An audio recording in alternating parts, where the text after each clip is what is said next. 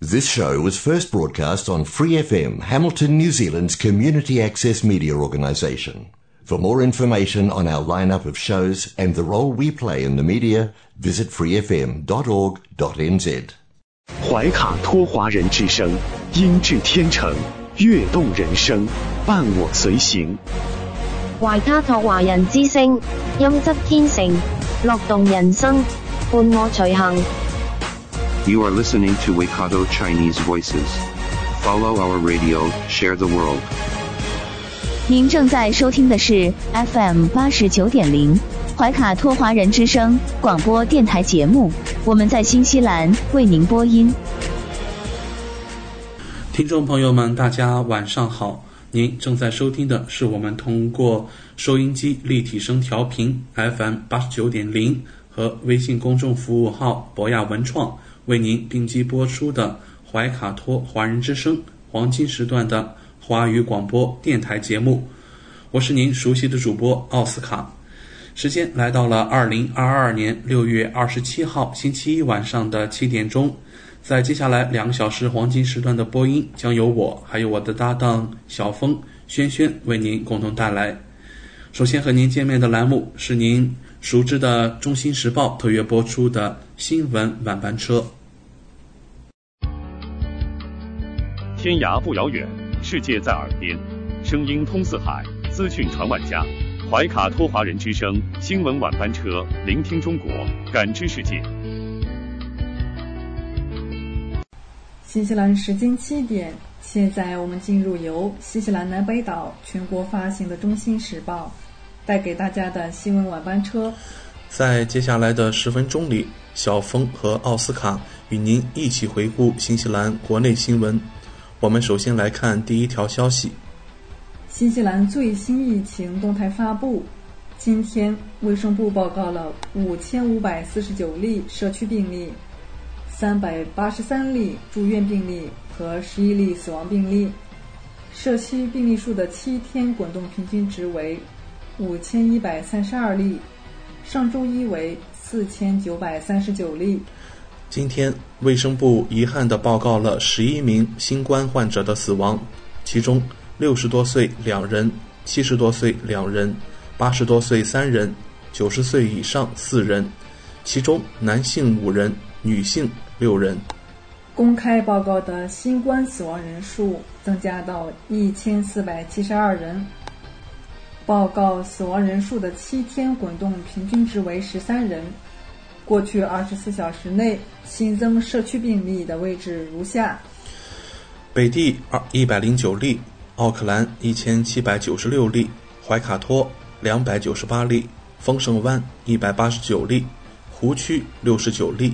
霍克斯湾一百九十例，中部地区一百四十四例，旺格努伊七十二例，塔拉纳基一百五十例，东海岸四十三例，维拉拉帕五十二例，首都海岸五百三十七例，哈特谷二百二十四例，尼尔森马尔堡一百九十二例，坎特伯雷九百三十四例，南坎特伯雷七十九例，南部四百三十四例。西海岸三十五例，未知地区两例。今天新增境外输入病例数九十六例，活跃社区病例数三万五千九百例。新西兰确诊病例总数一百三十万七千零四十四例。下面来关注新冠病毒相关报道。前疫情响应部长克里斯·辛普金斯表示。虽然新西兰在新冠战斗的初始阶段表现良好，但他认为奥克兰在2021年的长期封城可能确实持续了太久。在接受 TVNZ 的采访时，希普金斯回顾了他在担任疫情应对部长期间那疯狂的两年。希普金斯说：“与其他国家相比，新西兰取得的总体成果让他感到自豪。”我们的死亡率最低，他说，日本和新西兰都排在统计表格的最底下。我为新西兰所取得的成就感到自豪。从2021年8月开始，奥克兰被封锁了一百多天，但是希普金斯说，一旦新冠病毒进入社区，并且边境开始重新开放，情况总是会很棘手。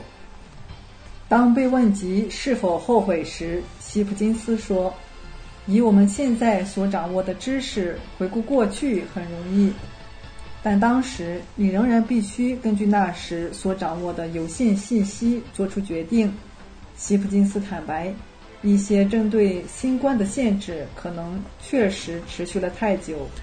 他说：“我认为可能在某些领域。”我们本可以更快地采取行动来放松一些限制。我认为，二零二一年底奥克兰的封城让大众的神经非常紧张。我们应该承认这一点。在我们提高疫苗接种率的同时，奥克兰人为我们控制德尔塔变体病毒付出了巨大的代价。目前，希普金斯准备担任警察部长的新角色。他说：“现在这个职位。”目前主要是对卫生系统的反应，而不涉及封城和边境管制了。虽然都是应对新冠，但我们现在已经处于一个完全不同的阶段了。希普金斯说，在过去两年里，我们已经淘汰了大部分不再需要的策略了。我们现在处于一个必须调整的位置，必须接受新冠病毒会一直存在于新西兰的现实。我们必须学会。以不同的方式做事。下面来关注流感病毒相关报道。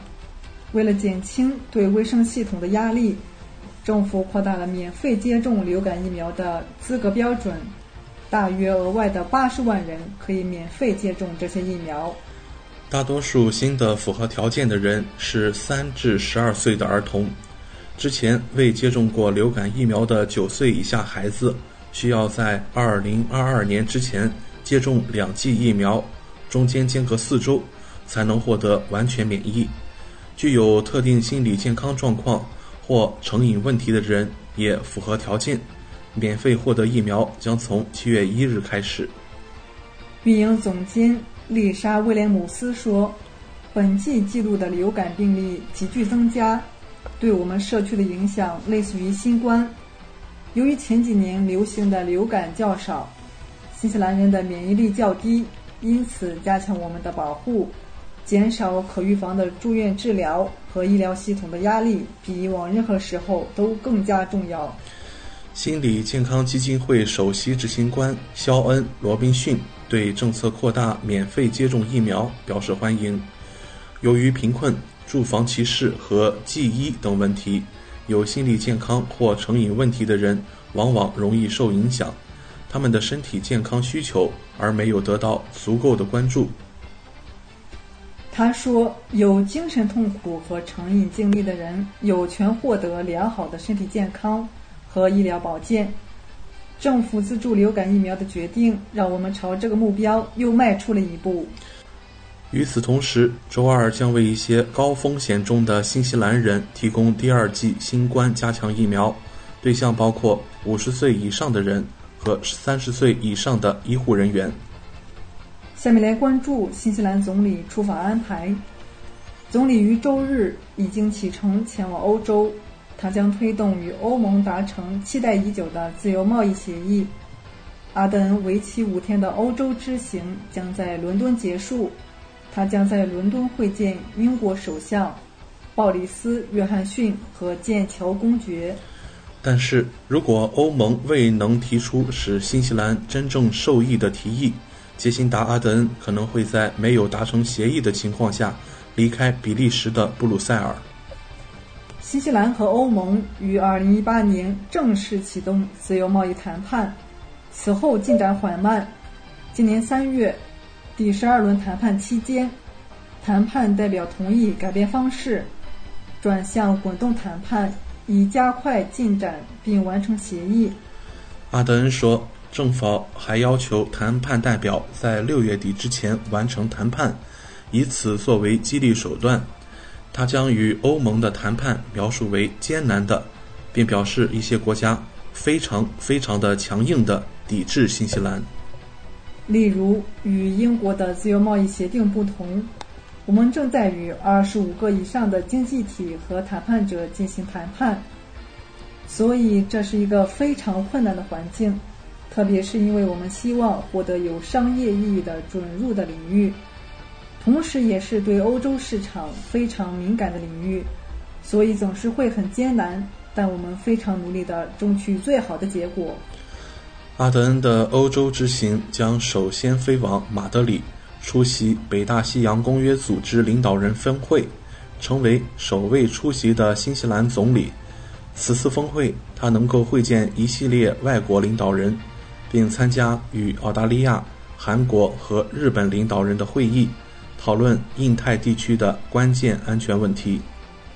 阿德恩的访问正值该地区的关键时刻，乌克兰战争已进入第五个月，俄罗斯的入侵扰乱了欧洲的经济、供应链和粮食安全。乌克兰总统泽连斯基将线上出席峰会，届时将考虑进一步支持乌克兰。接下来带来新西兰治安报道。上周六下午，基督城的一名妇女在一次随机伤人事件中丧生。据了解，这名女子从工作地点走回家中时，期间遭到一名男子的持刀袭击。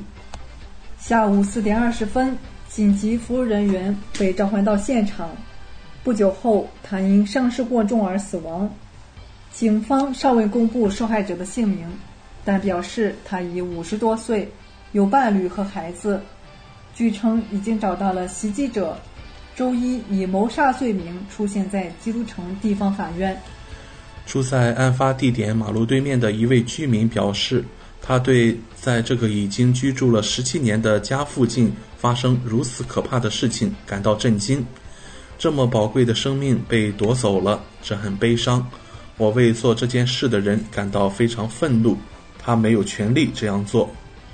自从她的丈夫和孩子从印度移民以来。她就一直住在那里，但现在她感到非常不安全，她可能会离开这个社区。一对不愿意透露姓名的附近居民表示，周六案发的时候没有听到任何引人注意的尖叫声，一直到三辆警车和两辆救护车赶到事故现场，他们才意识到发生了什么事。警方发言人表示，被指控的罪犯不认识受害者。这是一起对于无辜者的随机杀人事件。以上就是今天新闻晚班车的内容。接下来将进入每周一晚上由纽华特产特约播出的一档有关新西兰特产的推荐栏目《纽华好物》。您正在收听的是怀卡托华人之声，调频立体声 FM 八十九点零，这里是新西兰。中文广播电台节目。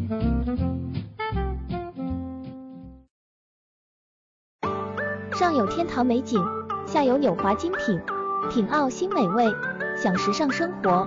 纽华特产，生态领先，欢迎进入纽华好物花园，让我们一起种草吧！选全球特产，还看纽华好物。各位怀卡托华人之声中文广播的听众朋友，主播奥斯卡问候大家晚上好，感谢您继续关注我们的节目。从二零二一年开始，怀卡托华人之声迎来了一位全新的品牌嘉宾，我们请出新西兰纽华特产的好物推荐官，和收音机前和正在线上收听节目的新老朋友们认识一下。大家好，这里是纽华好物。我是你们的种草师小牛，今后就由我来给大家种草啦。小牛晚上好，很高兴在今后的每周一与您共同为听众朋友带来我们的纽华好物。没错，纽华好物是一档介绍新西兰本土特产的栏目，其中“纽”就是代表英文音译的纽西兰，也是华人朋友习惯发音的新西兰，而“华”。自然就是中华大地了。纽华特产的名字太有意义了。收音机前和正在线上收听节目的听众朋友，通过哪些渠道可以了解我们纽华特产呢？纽华特产的官方网站是三 w 点 n z i n c n 点 com。这个域名其实非常好记，n z 代表新西兰英文简称，而 c n 是中国的英文简称。用 i n 连起来，n z i n c n 其实就是新西兰在中国的意思。嗯，没错。还有一个更简单的办法，听众朋友，无论您用谷歌还是百度搜索“纽华特产”，点击排名第一个搜索结果，就进入我们的官方网站了。是的，大家有什么不明白的，也可以添加我们的微信号“纽华”的汉语拼音全拼 “n i u h u a”，很乐意为大家解答。当然，大家还可以通过每周全国出版的《中新时报》醒目的位置。找到纽华特产最新最全的整版促销海报。嗯，线上购物的确是在疫情期间保证自己和他人健康的安全方式。小牛，我们消费者在纽华网上购物的时候，在支付环节也会更方便吗？嗯，是的，主持人这个问题，相信大家都很关心。数年以来，纽华特产与时俱进。在前期人民币、纽币银行转账的基础上，先后开发并上线银联支付、微信支付以及支付宝扫码支付。您可以方便的使用您喜欢的方式，通过人民币或者纽币进行支付，完全不产生任何手续费。有这样简单便捷的多项选择，真是太好了。下单以后，我们可以看到物流情况吗？没问题。纽华特产在用户后台植入了您的专属物流跟踪系统，保障海淘用户随时掌握国际快递清关的状况，真正让消费者做到全程监控。上周纽华好物通过推荐官小牛的介绍，相信听众朋友对于 MitoQ 细胞健康全系列产品有了一个比较详细的了解。那么今晚的节目，我们和大家聊些什么话题呢？今天先来给大家种草一下新西兰金奇维蜂胶，来自于世界上最清洁的雨林。新西兰政府是世界上唯一立法禁止蜂农利用抗生素喂养蜜蜂的国家，因而没有抗生素的污染，没有重金属的污染。今天就来给大家介绍亲戚维家的当家花旦。黑蜂胶，相信有不少听众朋友还不知道什么是蜂胶。蜂胶有哪些功效呢？蜂胶是蜜蜂从植物芽孢或树干上采集的树脂，将其混入其上颚腺、蜡腺的分泌物，加工而成的一种具有芳香气息的胶状固体物。蜂胶的产量稀少。每滴蜂胶都来之不易，一个五到六万只的蜂群，一年只能生产蜂胶七十到一百一十克。迄今为止，蜂胶是集合植物和动物分泌物精华于一体的天然物质，这是蜂胶特有的特殊营养价值来源，富含多种营养物质。蜂胶内含。二十大类共三百余种营养成分，代表性的活性物质是黄酮类化合物中的陈皮素、菇类及有机酸中的咖啡酸苯乙酯。蜂胶是不可多得的珍贵营养物质。谢谢小牛的介绍。我们为什么选择金奇维黑蜂胶胶囊呢？因为它来自新西兰。天然有保证，因为它选材有机原料，澳洲本土蜂胶取自无污染保护区，黄酮含量高，每粒含有两千毫克蜂胶，其中黄酮含量高达百分之二十四。独特工艺，无蜂蜡，不过敏，大容量，保障全年营养，一瓶含三百六十五粒。这么说起来，蜂胶的功效真的很强大。首先，能够美容养颜，蜂胶能够分解色素，平复皱纹，减缓衰老，加快组织细胞的再生和伤口的愈合，对痘痘遗留下的疤痕印也有很好的疗效。还有一个功效啊，降血糖。蜂胶中的一些黄酮类、钴烯类的物质。具有促进利用外源性葡萄糖合成肝糖原的作用，而且这些物质中的烯醇、蝶式等物质具有明显的降低血糖的作用。还有一个大家不可忽视的好处啊，就是抗癌。国内外大量的研究表明，蜂胶在抑癌、抗癌方面有很好的效果。蜂胶中含有丰富的抗癌物质，癌症患者在服用蜂胶以后，可缩小癌细胞，而且能减轻化疗、放疗引起的副作用。此外呀，它还能增强免疫功能。对病毒等微生物具有很强的杀灭效果，可以抵抗身体的各种炎症，增强人体的免疫力。此外，它还有一个好处，调理肠胃。可以说啊，它能够做到抗菌消炎，加速细胞组织恢复。蜂胶是天然的抗病毒物质，对多种病毒都有很强的抑制和杀灭作用。我们再来看另外一个好处啊，是抗氧化。蜂胶被称为抗氧化剂和自由基的清除剂，能够有效清除因肥胖、过度劳累、环境污染、吸烟等不良生活习惯和外界因素生产的过剩氯和自由基等废物。所以，蜂胶对于肠胃经常不适、工作压力大。体质差、有慢性炎症的人群，其在日常中想美容养颜的人来说都很合适。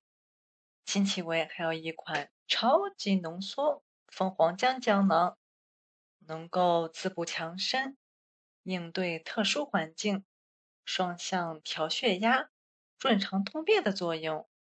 每瓶也是三百六十五粒。让我们来看一看什么是蜂皇浆吧。蜂皇浆是蜂王终生的食物，富含维生素、氨基酸和独特的十 HDA 葵基酸等营养物质。蜂王因为终生食用蜂王浆，其寿命比食用花粉、蜂蜜的工蜂长寿约三十倍。因其具有极高的营养价值，被誉为液体黄金。是很多养生人士必见的珍贵营养品。金奇维超级浓缩蜂皇浆产自新西兰，富含十 DHA，能够调养身体、改善食欲、增强抵抗力，是身体的黄金营养品。蜂王浆中最有名的成分是十 HDA，又被称为王浆酸。其因在杀菌、抗辐射、抗癌等方面的显著功效，是近年来研究的重点。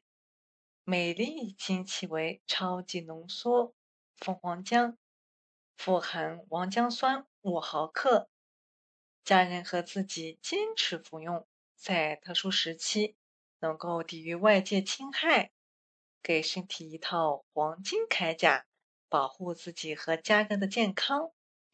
它能够双向调血压，呵护血管健康。蜂王浆中含有丰富的乙烯胆碱、蜂王浆蛋白等营养成分，降低血管收缩压的重要物质，对血压有双向调节的作用，使血压恢复正常，还能够告别便秘，一路畅通。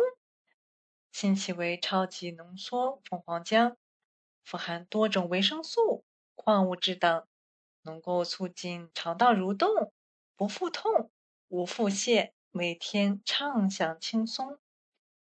它适合体质较差、易生病的人群，还有食欲不振、胃口差、排便困难、肠难受、术后恢复身体的人群来食用。介绍过金奇维的两款蜂产品以后，金奇维还有其他好产品可以推荐给大家吗？它还有一款金奇维液体乳钙胶囊，五百五十毫克，二百粒，它是适合全家人的钙式英雄。主要成分有乳钙、维生素 D 三、维生素 K 二，每日服用一粒到两粒或遵医嘱，适合成人以及五岁以上的儿童。好的，让我们来看一看钙质摄取不足可能会产生的问题。那，我们通常会遇到啊，骨骼发育不良。儿童及青少年时期是身体成长的关键期，若缺乏足够的钙质，会影响骨骼的成长。还有啊，牙齿脆弱松动，缺钙将会导致牙床内置无法达到足够的坚硬程度。牙齿因不够坚硬，无法抵抗咀嚼时的磨损，容易发生牙齿松动、崩塌，甚至是脱落。还有一种常见的问题啊，如果是钙质摄取不足，可能会导致骨质疏松。老年人对于钙质吸收能力相对减弱，骨质流失情形更为严重，使骨的密度啊降低。容易造成骨折等问题产生。金奇为液体乳钙胶囊，是科学配比、最好吸收的液体乳钙。乳钙的生物利用效率为钙质补充剂中最高的。乳钙含有蛋白质及磷，可以帮助钙质吸收利用，而且乳钙中的钙磷比例为二比一。为最佳增强骨密度的配比，添加钙质吸收所需要的维生素 D，钙质吸收一步到位，适合处于骨骼成长发育阶段的儿童及青少年，处于骨质流失风险群的中老年人，还有牙齿骨质脆弱人群、饮食不均衡人群。还有健身运动人士。最后，让我们来看一下近期维黄金系列最后一个产品吧，那就是近期维超级 EPA 深海鱼油，全家人都可以吃的大肠鱼油，稳降三高，高倍 EPA，强效 DHA，能够明眸护眼，每瓶含有一百八十粒。稳吸收，亲民好鱼油，扼住三高咽喉。金奇为超级鱼油，使用异异酯化型鱼油提取工艺，进入人体后可以长时间缓释转化分解，稳定维持欧米伽三浓度，使其充分吸收。鱼油富含的欧米伽三脂肪酸被誉为血管清道夫。血脂的清洁工。相关研究显示，欧米伽三脂肪酸抑制了内源性胆固醇，还有内源性甘油三酯的合成，从而降低了血清总胆固醇、甘油三酯、低密度脂蛋白及极低的密度脂蛋白，而血指标深刻反映血管健康状况。是间接影响三高的因素之一。高剂量的 EPA 加好油不淤堵，血液畅快流动。想要击碎血液指标异常的枷锁，EPA 在油中的实际占比很重要。每一粒金奇维鱼油拥有高达五百四十毫克浓缩的 EPA，有效含量加持下。心血管系统引擎不淤堵，畅通无阻。EPA 可抵抗血栓堆积形成，增加红细胞变形性，进而降低血浆粘度。同时，对于收缩压和舒张压具有不同程度降低作用，而以收缩压降低更明显。纽华特产的。金奇为超级 EPA 深海鱼油，高纯度黄金色泽，开启全天候眼亮时刻，无腥味配方软胶囊，服用感受良好，吞咽舒适，无人工色素，无人工添加剂，无防腐剂。多年龄段人群普遍适用，一瓶在家均可服用。电子霸屏时代，双眼很难休息，手机视线离不开，码子游戏用眼多，我们脆弱的眼睛很受伤。相关研究表明，鱼油中的 DHA 对光刺激传递十分重要。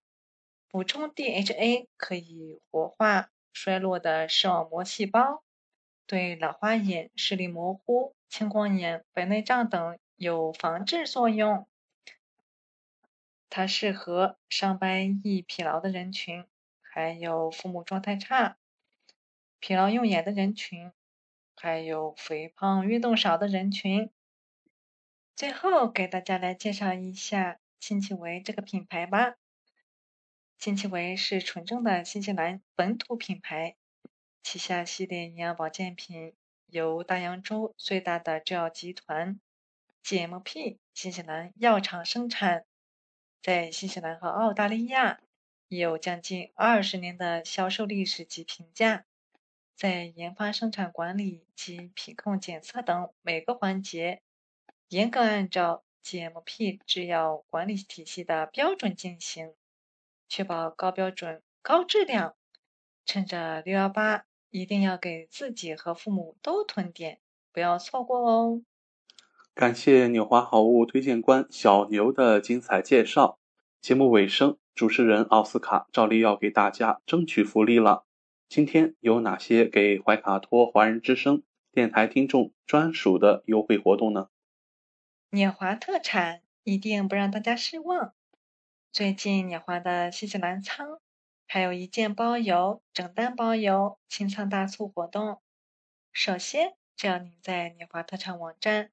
注册自己的账号，系统将会只剩一级 VIP 账号，不需要通过任何前期购买加购，就可以直接看到比注册前更优惠的实体价格。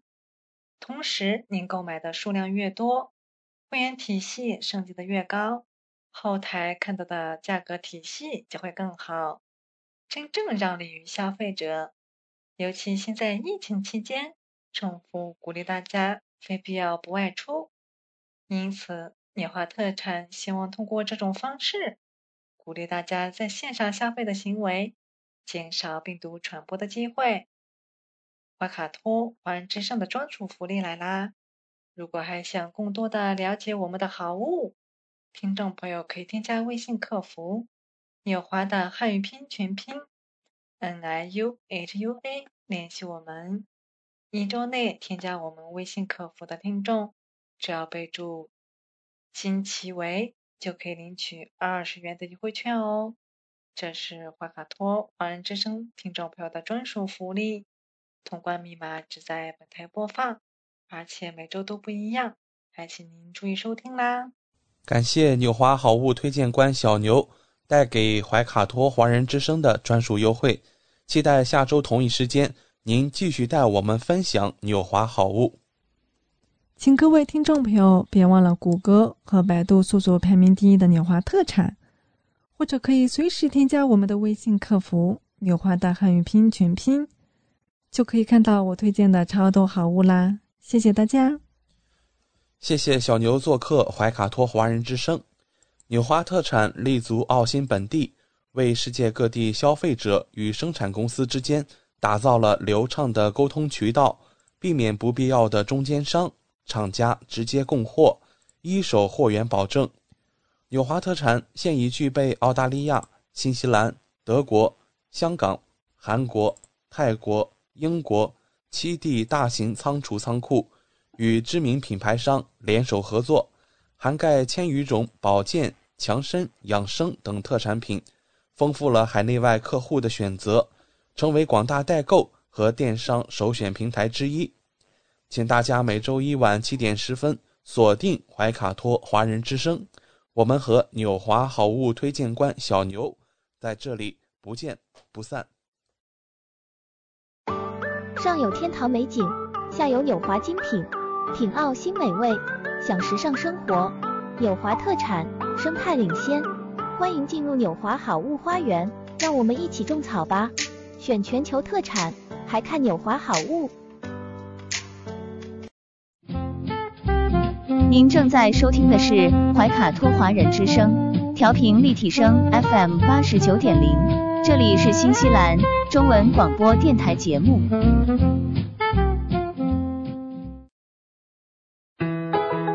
讯全方位，生活零距离，新西兰大小事，有声世界，无限精彩。听众朋友们，大家好，很高兴我们在这个寂静的夜晚和您在空中电波相会了。现在我们来到了每周一晚上的新西兰大小事节目单元。在这里，我们和您分享怀卡托周边以及新西兰全国的大型新闻资讯。希望今晚的节目能够带给您所关心的、所感兴趣的新闻内容。我是今晚的主播奥斯卡。在今天的整点新闻，我们和您提到了新西兰总理杰辛达·阿登已于上周日启程前往欧洲。呃，开始他为期五天的欧洲之行。那么在这次旅程当中，他将先飞往马德里，出席北大西洋公约组织的领导人峰会。那在这次峰会当中，总理阿登能够会见一系列的外国领导人，其中啊还有乌克兰总统泽连斯基也将会出席这次峰会，当然是以线上视频的方式。那么就在今天啊。我们看到新西兰总理透露说，他已经拒绝了乌克兰总统泽连斯基发出的战地访问邀请。阿德恩确认啊，自己和许多世界领导人一样，也收到来自泽连斯基的乌克兰访问邀请，但因为形成冲突而拒绝。总理表示说，如果乌克兰表态需要援助，新西兰会一直在场，不管是否。实地到访这一点都不会改变。总理提到，我注意到任何领导人到访乌克兰都将是一项巨大的后勤和安保行动，目前仍处于战争之中，我们会继续以有意义的方式提供支持。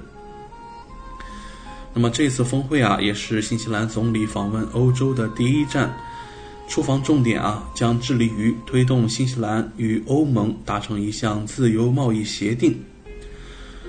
俄乌战争从二月下旬打响以后，新西兰迄今已经向乌克兰派遣了大力神运输机以及多名人员予以协助，并提供了累计三千万纽币的资金。而俄罗斯在昨天晚上也向包括基辅在内的乌克兰地区发动导弹袭击，显然是克里姆林宫在向西方领导人展示武力。关于这场俄乌战中新西兰的介入方式，在国内也有很多的讨论。至于如何提供援助，还有介入多久啊，都充满了各种讨论。至于说最终的解决方式呀？还是希望尽快以和平和减少伤亡的方式来平息这场俄乌战争。那么说到这样一个国际大环境之下呀，我们看到奥克兰也是在一个国际排名上出现了一个暴跌。目前啊，市长和市民也是各执一词。我们今天就和大家来分享这一则消息。仅仅用了一年时间。奥克兰的宜居指数已从冠绝全球跌至第三十四名。去年，奥克兰曾经在全球宜居城市排行榜中位居第一名，主要是因为疫情管控得当。然而，在由英国经济学人智库最新发布的榜单中，奥克兰排名已大幅滑落至第三十四名。宜居指数急剧萎缩，从奥克兰市中心可见一斑。有当地居民就坦言说，市中心的生活感受已经与以往相去甚远。他提到，现在走在街头会发现很多店面已经关门，情况相当暗淡。街头冷清或许是受到了疫情的影响，但在一位城市规划师看来。这远非市中心所面临的唯一问题。如果从皇后大街从头走到尾，你会在每一个街角发现道路都在施工，每一个角落都有无家可归者，每一个角落都有店铺在招租。如果站在市中心广场仔细观察，你还能看到毒贩在兜售毒品。这位城市规划师非常惊讶，奥克兰能排到第三十四名。不过呀，这些当地居民还有城市规划师的说法，在奥克兰市长菲尔高夫眼中呢，却是另一幅景象。这位市长谈到，奥克兰确实面临很多问题，但我们需要看一看数据。现在有四十万人口在此生活，而且数字每天都在增长，更多公寓正在建造，这些不言而喻。随着时间推移，我们会看到城市的巨大复苏，很多人已经返回，包括游客、游轮、留学生、上班族。为了重振奥克兰，不少项目也正在推进之中。在此之前，奥克兰市中区一位议员也发起了一项请愿，希望加速皇后大街的步行化。警方也已经在市中心设立一处小型的基地。在刚刚过去的这个周末，毛利新年庆祝活动也吸引了不少人群。呃，有声音就说啊，我们需要让大家回到市中心，可能一开始会由市议会、政府和大公司起到带头的作用，接下来我们就会期待奥克兰市中心慢慢恢复往昔的元气。呃，各位听众朋友，您是否会认为奥克兰市中心正在走下坡路呢？您认为奥克兰市中心是否能够恢复到往日的热闹景象呢？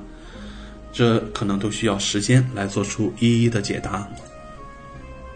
然而，我们也听到了这一次评选当中的一些来自主办方的声音。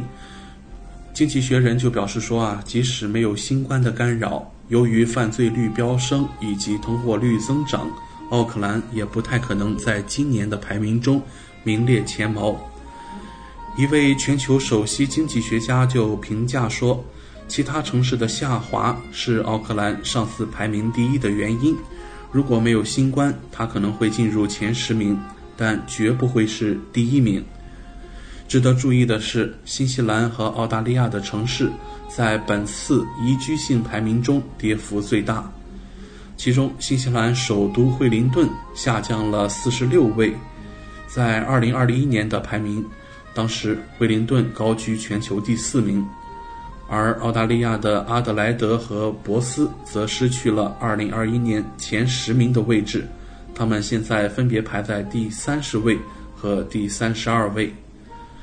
法国巴黎、英国伦敦、美国纽约分别位于第十九名、第三十三名和第五十一名，中国北京排名第七十一名，而大马士革仍然是全球最不宜居的城市之一。说到宜居啊，在南半球寒冷的冬季，拥有一个温暖的家庭啊，是很多人共同的期盼。那么我们看到啊。在这样一个寒冷的冬季，如何让我们自己的家庭充满更多的温暖，也是更多人开始进行讨论的话题之一。新西兰人近期感受到了高昂的生活成本，而在寒冷的月份为房屋供暖只会再次增加开支。新西兰能源局局长就给出了他关于如何更好地管理你的家，并在这个冬天省下额外的钱。这些方面的一些小贴士，能源局局长说，有一些方法可以实际减少您所支付的电费。他建议人们检查 Power Switch 网站，这个网站允许人用户在他们目前的能源供应商和潜在的更便宜的替代品之间进行价格成本上的比较。他还建议人们研究一下通常在电子设备上看到的。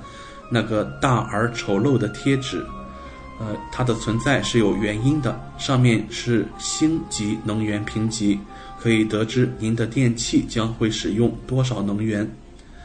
购买新电器的人应该比较在十年内使用它的成本，而您可能会惊讶地发现，在十年当中，你需要支付双倍的能源费用，而并不是拥有了一个更高效的产品。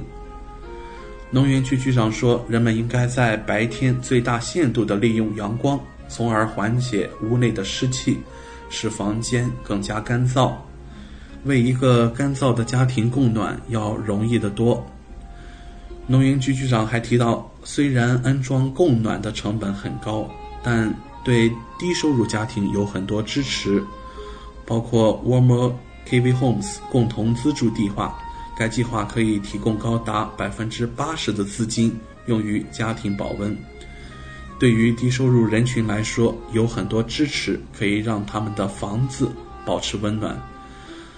那我们的听众朋友，您今晚的家庭环境当中的温度又是多少度呢？您认为是否达到了您所满意和期盼的温度值呢？在今天节目尾声，我们和大家再来讨论另外一个数字排行。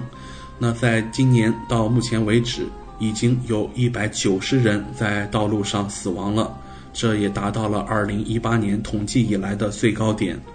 上周啊，就在 Picton 以南的一号国道上，一辆冷藏车与一辆面包车发生碰撞，包括一名婴儿在内的七人死亡。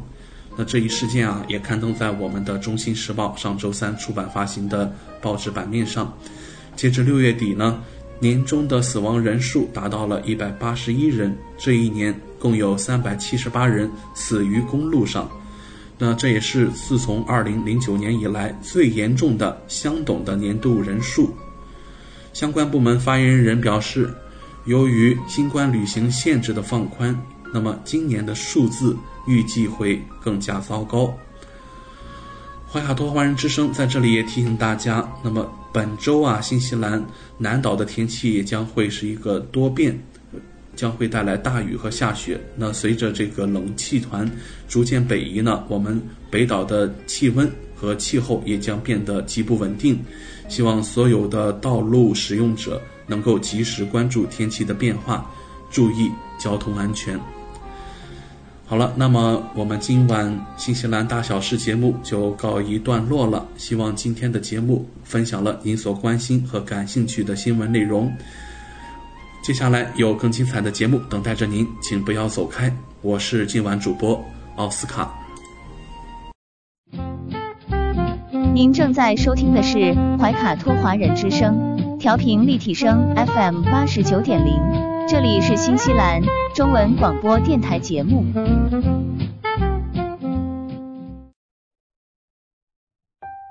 光影随行，戏如人生。怀卡托华人之声中文广播带给您精彩经典的影视剧和纪录片分享，让我们与您展开一段胶片之旅，共同陶醉于光影世界。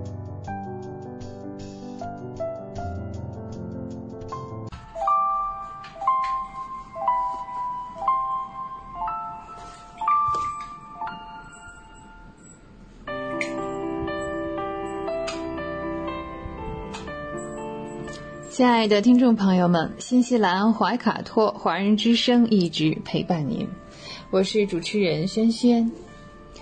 光影随行，戏如人生，分享精彩的影视作品，无论是电影、电视剧还是优秀的纪录片，都会陆陆续续的来装点您的生活。本期节目当中呢，我们将继续完成。呃，前期的香港电影金像奖终身成就奖，我们继续来聊这十几位获奖者。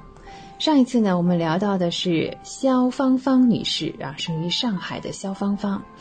接下来的这一位呢是刘家良，哇，大名鼎鼎啊，如雷贯耳。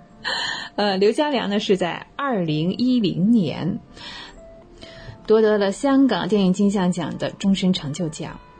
刘家良先生呢，在一九三四年出生，是在广东省的广州市。在二零一三年哈去世了。同时呢，他是南派功夫洪家拳的嫡系传人，这可是真功夫啊！在一九四三年呢，他开始跟随父亲学习洪拳。一九五零年又随父投身电影行业，现在呢，也开始在幕后工作。五三年呢，出演了第一部电影《黄飞鸿》。经过多年的历练，一九七五年，他独立执导了电影《神打》。此后呢，又相继导演了《少林三十六行》《南北少林三十六房》《南北少林》《老虎出更》等影片。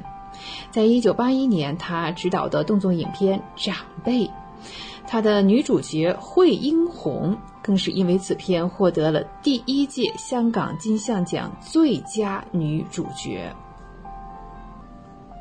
一九九四年，他找到成龙合作执导电影《醉拳二》，又一次获得了第三十一届台湾电影金马奖最佳武术指导，以及第十四届香港电影金像奖最佳动作指导。一九九四年呢，呃，不幸啊，刘家良先生查出患上了淋巴腺的肿瘤，那从此退出了演艺圈，静心的修养和保养。那九四年、零四年、一三年是再过了将近二十年啊，十九年左右，刘家良在香港仁安医院因病去世，享年呢七十九岁。接下来这位呢是一位女士，叫做李小拼，是二零一一年的得主。李小拼是香港角川利州立集团的总主席。李小拼呢？呃，他是香港角川周立集团的主席，也是电影电视产品的发行人。一九六九年，他就成立了周立电影发行有限公司，发行了像迪士尼呀、呃派拉蒙还有梦工厂制作的一些动画片和动画电影，是香港首屈一指的外语电影发行公司。呃，并且呢，大力推进了本土的功夫片到海外市场。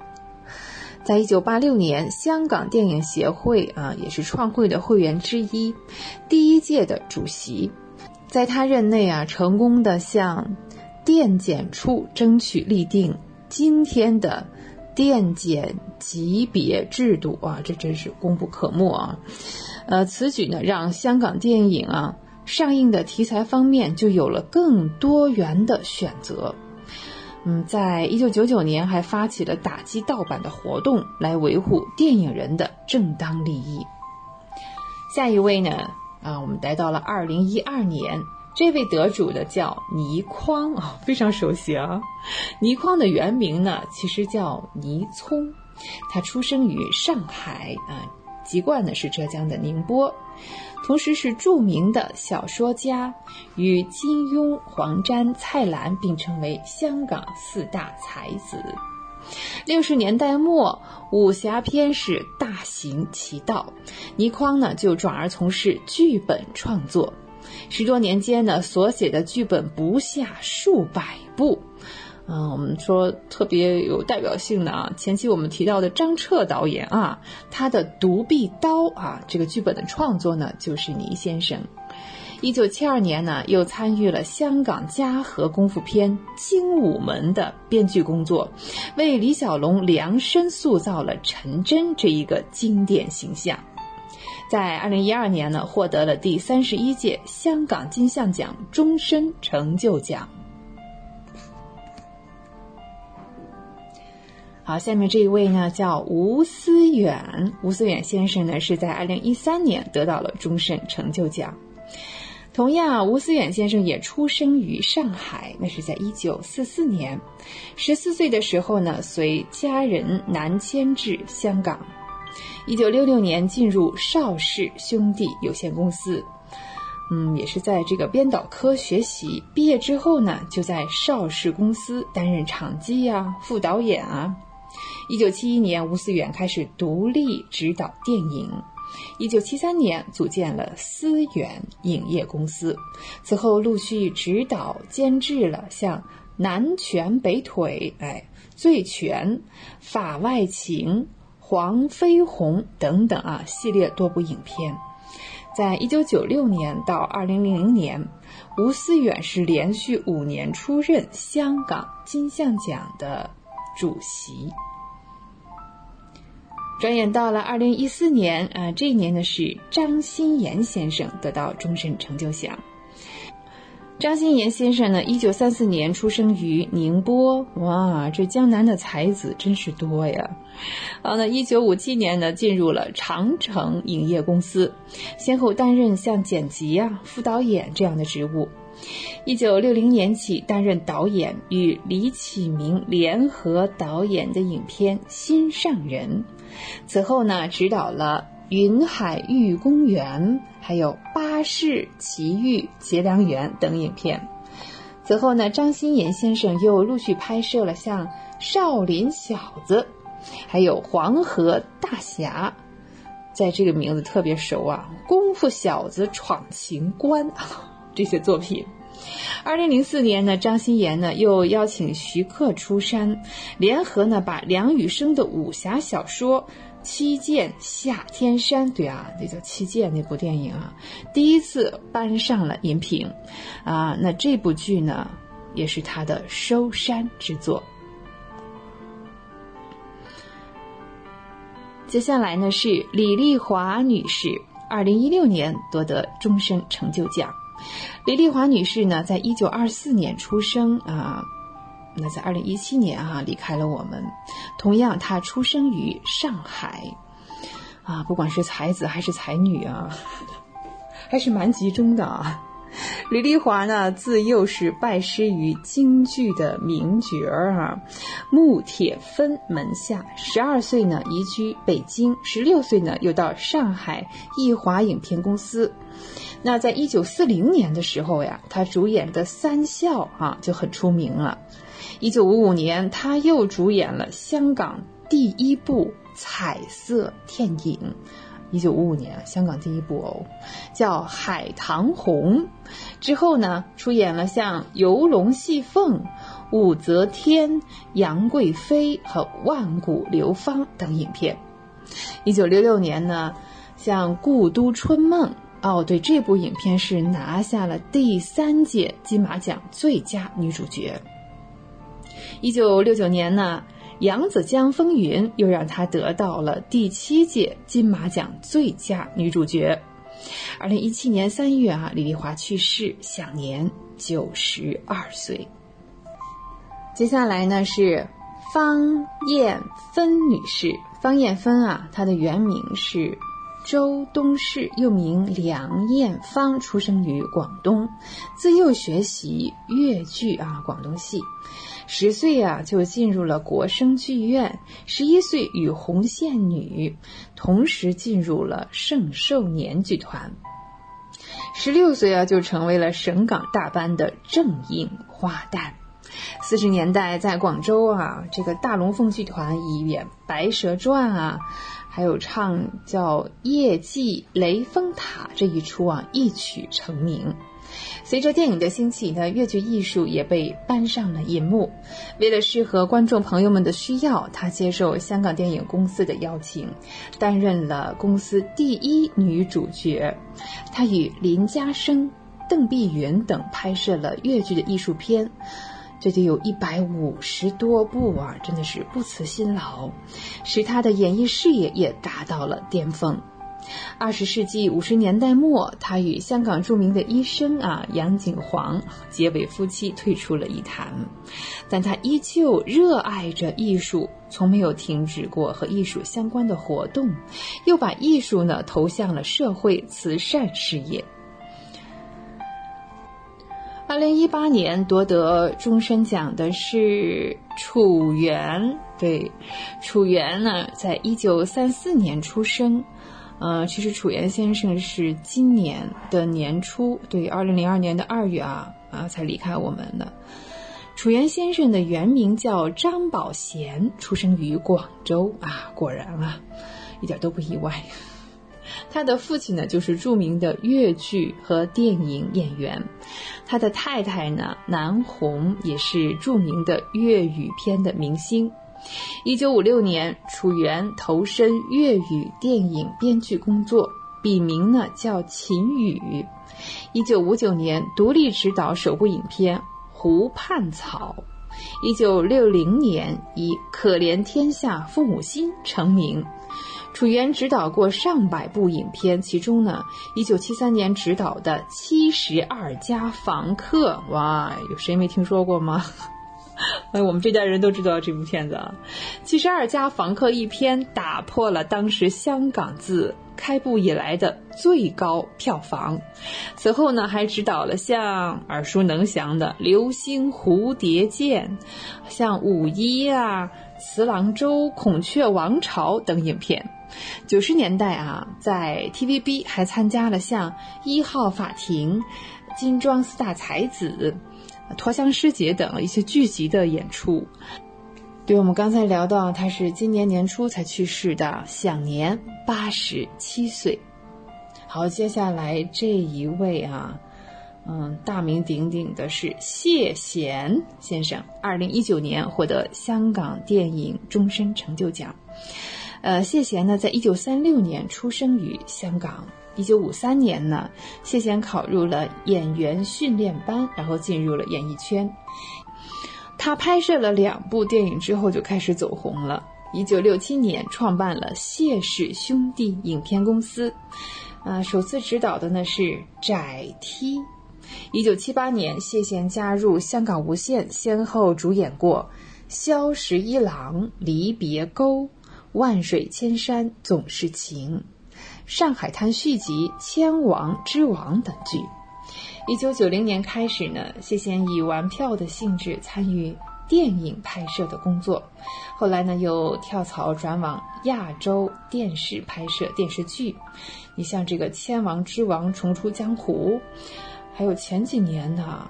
嗯，这个情陷夜中环，对呀，等等啊，在二零一九年的四月获得了第三十八届香港电影金像奖终身成就奖。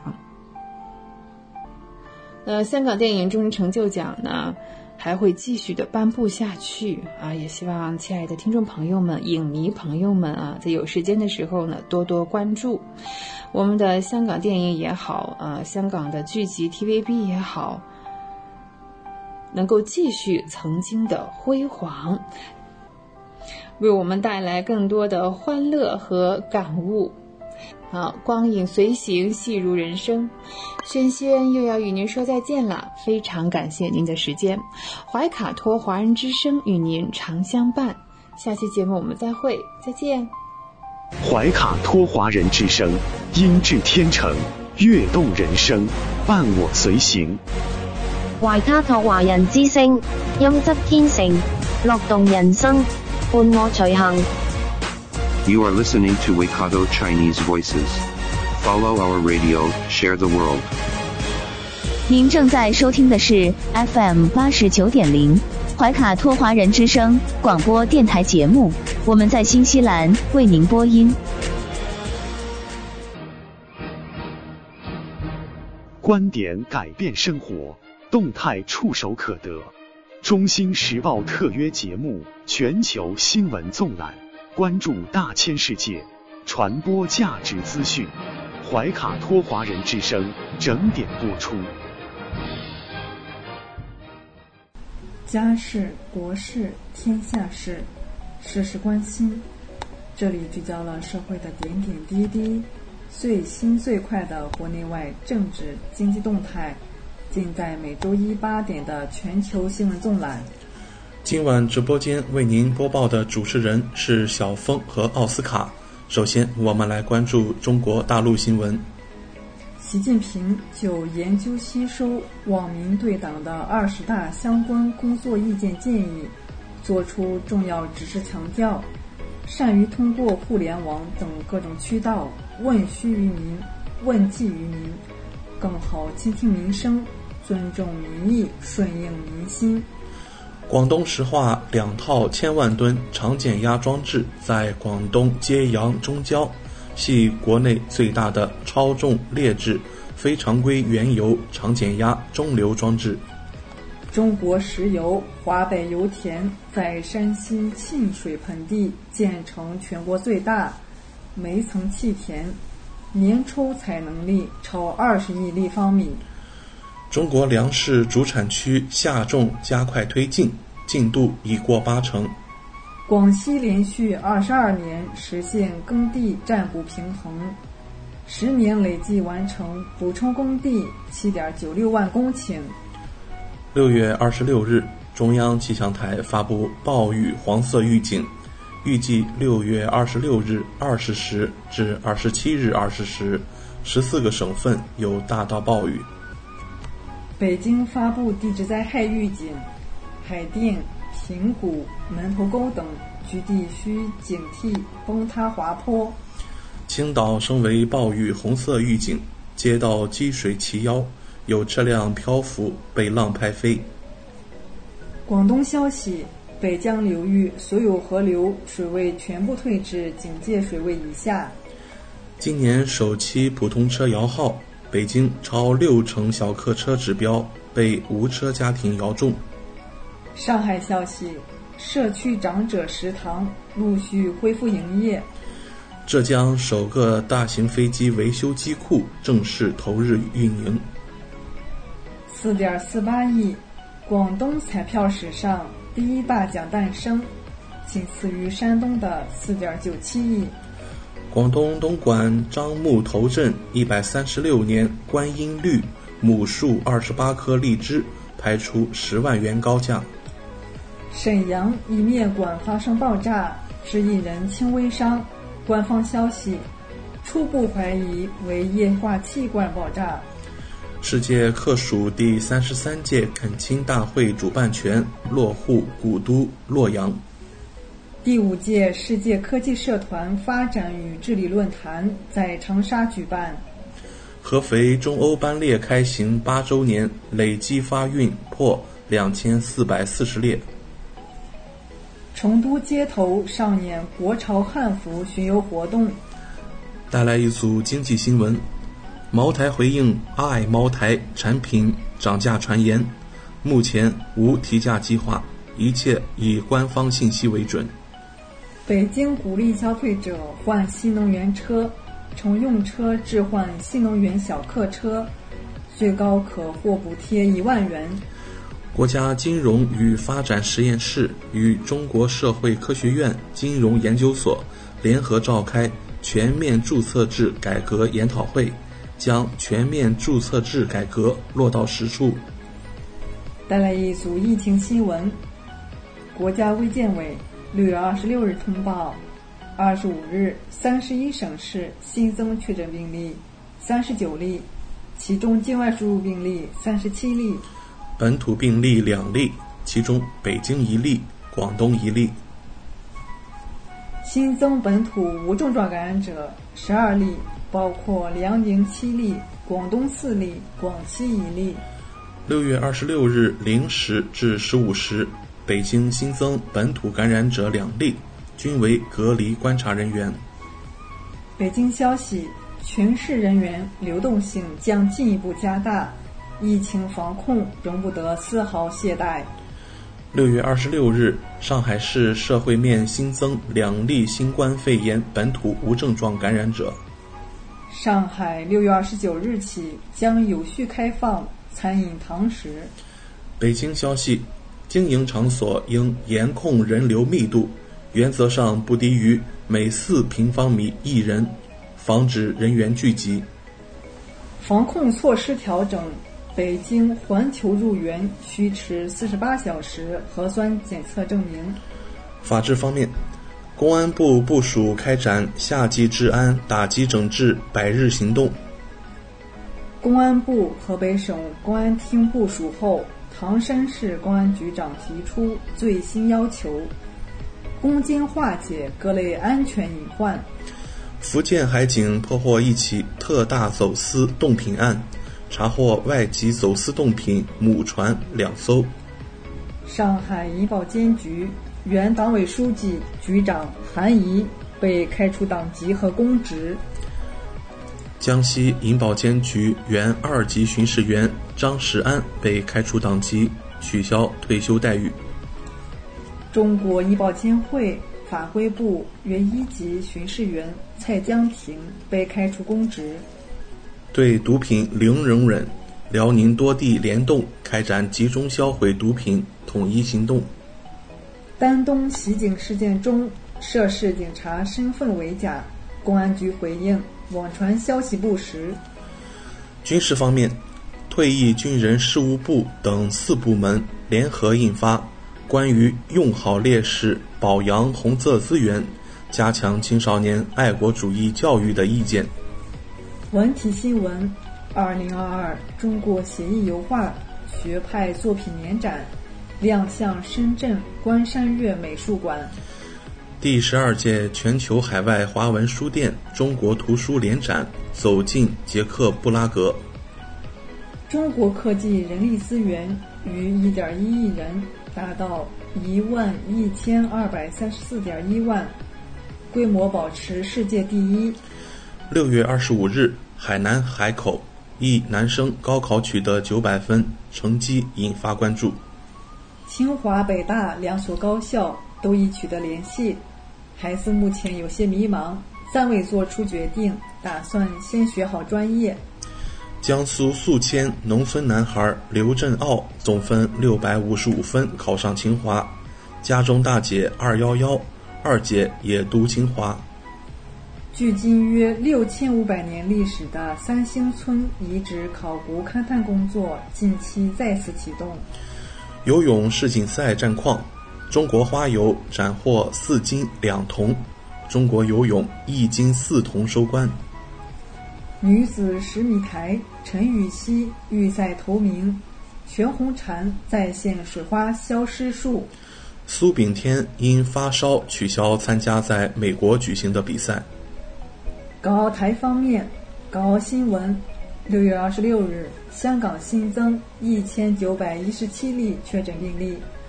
昨天放假，仍有学校报告病例。中国香港代表在联合国人权理事会介绍香港情况。截至二十六日零时，澳门新增七十一例确诊病例，其中五十七例在社区发现，十四例在管控中发现。澳门新一轮疫情已累计发现二百六十一例阳性。台湾新闻，六月二十六日。台湾新增三万九千五百八十六例本土病例，新增一百三十四例死亡病例。汪洋会见中国共产党全国台湾省级党员代表会议代表。台湾媒体消息：新北火锅店发生砍人事件，八人追砍两男子，现场血迹斑斑。台湾新竹两女子开车飞落六十米深山谷。奇迹的是，只受轻伤。国际方面，王毅就阿富汗遭受地震灾害，向阿富汗临时政府代理外长穆塔基致慰问电。中国联合柬埔寨警方共同破获一宗特大跨境贩毒案，抓获犯罪嫌疑人四十九名，缴获冰毒三百五十千克。您正在收听的是怀卡托华人之声，调频立体声 FM 八十九点零，这里是新西兰中文广播电台节目。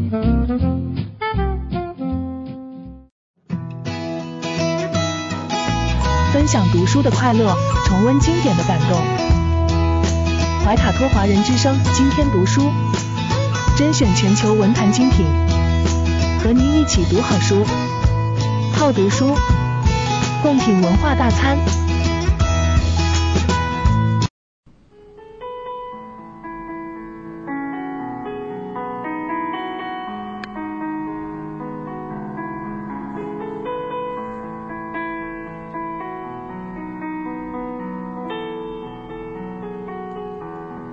亲爱的听众朋友们，怀卡托华人之声正在播音，我是主持人轩轩。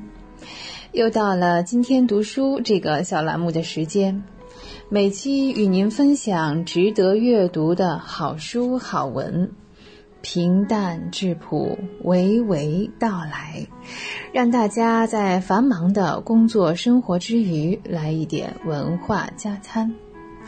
今天呢，我们要来分享这样一篇文章啊，它介绍的是一个节气。那在遥远的南半球呢，现在可能正是气温比较低的时候哈。那在北半球呢，我们已经迎来了夏天啊，或者说早就迎来了夏天。夏至是整个夏季的第四个节气，也是二十四节气的第十个节气。其实啊，夏至是最早被确立的节气啊，在古代呢还是重要的节日呢。夏至的到来意味着盛夏的到来，哎，一点儿不错哈。那夏至过后呢，这几天气温明显的升高了。嗯，我们这个地区啊，有的已经达到了三十五度啊，比较低的也是三十度啊，这样一个温度。天气炎热，而且是暴雨频繁，是下雨确实比以前多了啊。而且出现对流天气之后呢，雷电的现象也比较多。同时，植物枝叶繁茂啊，接下来呢是啊，我们喜欢的东西就来了啊，像西瓜、杨梅、荔枝这些消暑的时令水果就出现在了市面上，然后占据了我们的餐桌。说起来啊，可能有的人到了夏天，每天吃的东西呢，有百分之五十啊，甚至更多都是水果。在《月令七十二集解》当中呢，将夏至分为三种物候：一候鹿角解，就是鹿角这个时候会脱落；二候呢，知了鸣，哎，这个时候呢是雄性的知了啊，可能过几天应该开始叫了；三候半夏生，啊，半夏呢是一种植物，也是一种中药，半夏这个时候呢开始出苗了。除此之外，夏至在二十四节气当中还有重要的地位。在夏至这一天，太阳直射北回归线，北半球迎来白昼最长的一天。那此后呢，就逐渐的衰减啊，白天的时间一点一点的缩短了。夏至的天文学的意义也是非常明显的。因此呢，在古人对天象的观察当中，夏至和冬至，哎，这两个节气呢，最早被确认了。有一个成语啊，叫做“立竿见影”。哎，这“立竿见影”呢，实际上呢，就是我们嗯描述了立夏与立冬节气呃确立的方法。我们怎么判断啊？就是这样判断出来的。相传啊，呃，周文王的儿子周公姬。旦曾经呢奉命营造东都成周，嗯，成周呢也叫洛邑，就是今天的河南洛阳。他在营造周城的时候呢，在现在河南的丰登市建成了一套通过测量太阳的影子变化来确定时令节气的装置。这个装置呢是土圭和木表。土圭是水平放置的尺子，木表呢是直立的标杆。那周公呢，将这个表影，就是木表的影子，最长的那一天叫做冬至，把这个表影最短的日子呢叫做夏至。所以这根杆立起来就有影子，立竿见影。从此呢，观测冬至和夏至成为历朝历代的重要大事。在夏至和冬至的基础上呢，我们又进一步划分了节气，将昼夜分而寒暑平的两个日子确立为春分、秋分，后来又加入了四立，对呀，四季啊，立春、立夏、立秋、立冬。到先秦时期，二十四节气的主干像四时八节就已经出现了。那后来到了秦汉时期呢，随着天文观测方法的不断进步，啊，应该说我们中国古代科学技术啊是非常先进的啊，也包括呃天文学这一方面。古人呢在测量太阳的影子这个基础上，对太阳黄道，什么叫太阳黄道？黄道几？呃，太阳黄道实际上我们就是假设的太阳在。这个天体上的运动轨道，哈，太阳黄道，又进行了二十四的等分，使每个节气在黄道上都有了一个准确的对照角度，由此呢，完全掌握了节气与太阳运行之间的关系。那作为一个农业大国，这是非常重要的。二十四节气也最终定型了。汉代的《淮南子》中已经出现了二十四节气的全部名称。说起夏至节，曾经是特别重要的节日。夏至，至就是极的意思，极至，极至。啊，日至北，日长之至，日影至短，故曰夏至。在《月令七十二候集解》当中啊，关于夏至说的是五月中，夏甲也，至极也，万物皆于此甲大而极至也。好，那夏至在这一天呢，白昼最长，结合古人的阴阳观念，古人认为啊，夏至这一天是极阳的，阳的增长达到极限，那物极。必反是的啊，我们是非常中庸的哈。嗯，以后呢就有阳极生阴、夏至生阴的变化。好，那物极必反呢？这似乎又加入了一些哲学的观念，赋予了夏至天文观测和农耕之外更丰富的意义。在古代呢，夏至不仅仅是一个节气，还是一个重要的节日。说起当时的夏至节，热闹的程度可不亚于端午节，并且已经形成了有意义的习俗。第一呢，在夏至节有夏至尝新的习俗。前面那个节气啊是芒种啊，芒种刚过呢，夏至时呢就可以品尝新收割的粮食制作成的食品，这也成为了一个节日习俗，也是欢庆丰年的仪式活动啊。夏至尝新。第二呢，夏至节的节日食品真的是非常丰富，因为我们刚刚新新收获了一些东西嘛，所以除了凉面。馄饨之外，民间流行的夏至节日的食品还有豌豆糕、乌饭、红枣烧鸡蛋等等具有滋补作用的食品。夏至啊，还有夏至搬兵和夏至放假的习俗。搬兵即赐兵，夏至这一天天气炎热，古代的百官会得到一天的假期。那皇上呢，还会将冰和酒赏赐给群臣，这是高温补贴吗？呃，用来消暑。宋代的时候呢，夏至的假期啊，长达三天哦。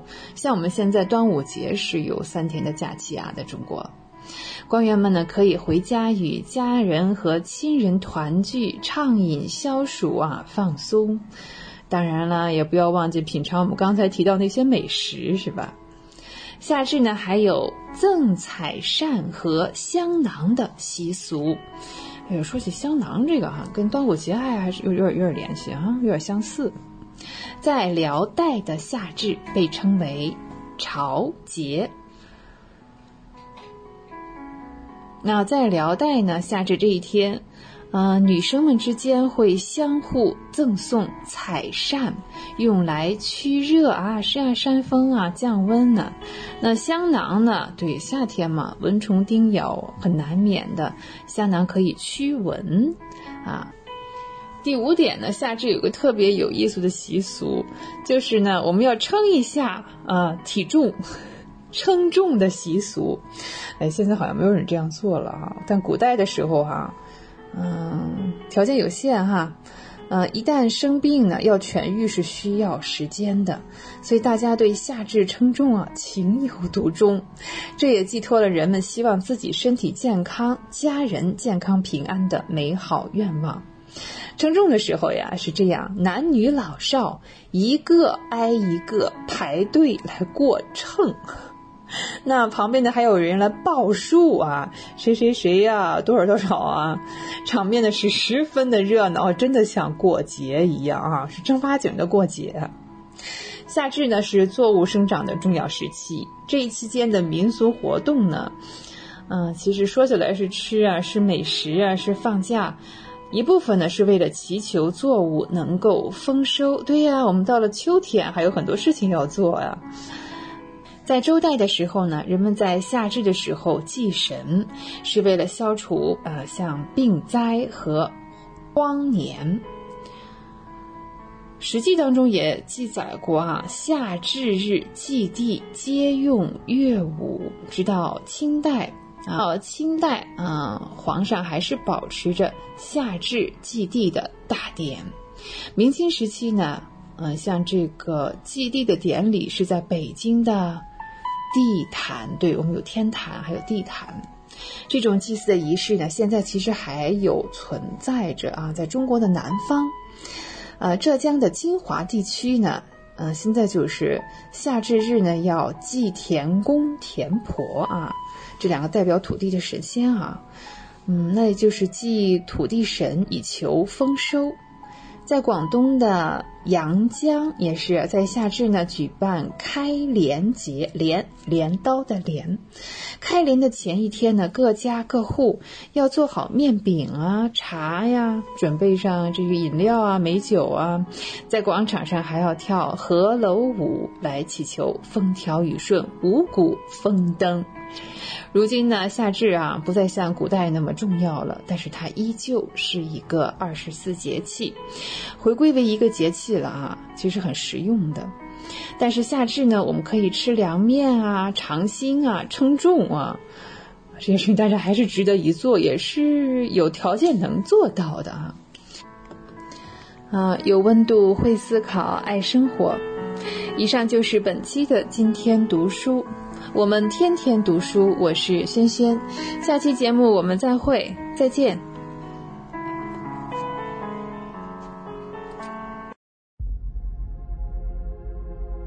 地球是我们既神秘又熟悉的家园，走过了四十多亿年的奇妙旅程。怀卡托华人之声《地球传奇》，了解我们对地球的探索，文明的兴衰简史，环境与人类的关系。科技的发展进步，开启一段各方角色在地球舞台演绎的故事。亲爱的听众朋友，大家好！新西兰周一的晚上，感谢您继续守候怀卡托华人之声，我是主持人小峰。本期节目，我们将要和听众朋友们一起来分享以下几个主要纪念日。他们分别是七月一日的亚洲三十亿人口日，本周五同一天的中国共产党诞生日和香港特别行政区成立纪念日。七月二日，本周六的国际合作社日以及国际体育记者日。接下来，怀卡托华人之声的主播小峰就和您分享这一周精彩纷呈的节日。第一个是七月一日，亚洲三十亿人口日。一九八八年下半年，亚洲人口达到三十亿，为此，亚洲议员人口和发展论坛发出倡议，从七月一日起开展亚洲三十亿人口日活动，以进一步唤起各国公众增强人口意识。采取更加广泛和积极的行动来解决人口增长过快的问题。这一活动得到了中国政府的重视和支持。人口日前夕，中国国务院总理就亚洲三十亿人口日发表了广播电视讲话。七月一日，全国人大教科文委员会。和国家计划生育委员会等九个单位在北京人民大会堂联合召开了亚洲三十亿人口日大会。会上表彰和奖励了十八个为计划生育工作做出成绩的先进集体和先进个人。人口较多的上海、天津、四川、河南、山东、辽宁等省市也举办了这些活动。下一个纪念日是七月一日，中国共产党诞生日。一九二一年七月的某天晚上。一批知识分子模样的人，陆续走进了上海法租界望志路一百零六号的石库门两层楼房。这里是曾任北洋政府陆军总长的李书成的私宅，他的弟弟叫李汉俊，正是那天会议的主人。当天晚上八点左右，先后来到这里的十多人开始举行了会议。在接下来的几天里，会议公开了六次。最后一天晚上，会议中间，一名陌生男子突然闯入会场后离开，引起了参会者的警惕。大家同意立即停会，迅速撤离。几天后，参会的人数又出现在浙江嘉兴南湖的一艘游船上，开了一天会议。下午会议结束。这是当年鲜为人知，而今天为人熟知的历史故事，也就是中国共产党第一次全国代表大会。这次大会通过了中国共产党第一个纲领、中国共产党第一个决议等主要文件，正式宣告了中国共产党的成立。中国共产党的成立是开天辟地的大事。党的一大究竟是一九二一年七月哪天召开的？本应当是非常确定的，但事实并非如此。这曾是一个历史之谜。由于共产党当时在秘密状态下成立，之后经历了太多波折，长期处于白色恐怖环境中，党的一大文件资料并没有得到很好的保存，而在党成立。后的十多年里，基本处于革命斗争中，也无暇顾及为自己过生日的事情。一九三八年五月，毛主席在延安抗日战争研究会上做了著名讲演《论持久战》。这篇文章以辩证法运用之纯熟为人熟知，同样也是中国共产党领导抗日战争取得胜利的纲领性文件。少有人知道的是，文章中有这么一句话：“今年七月一日是中国共产党建立的十七周年纪念日。”这是我党领导人第一次具体提出七月一日是党成立的纪念日。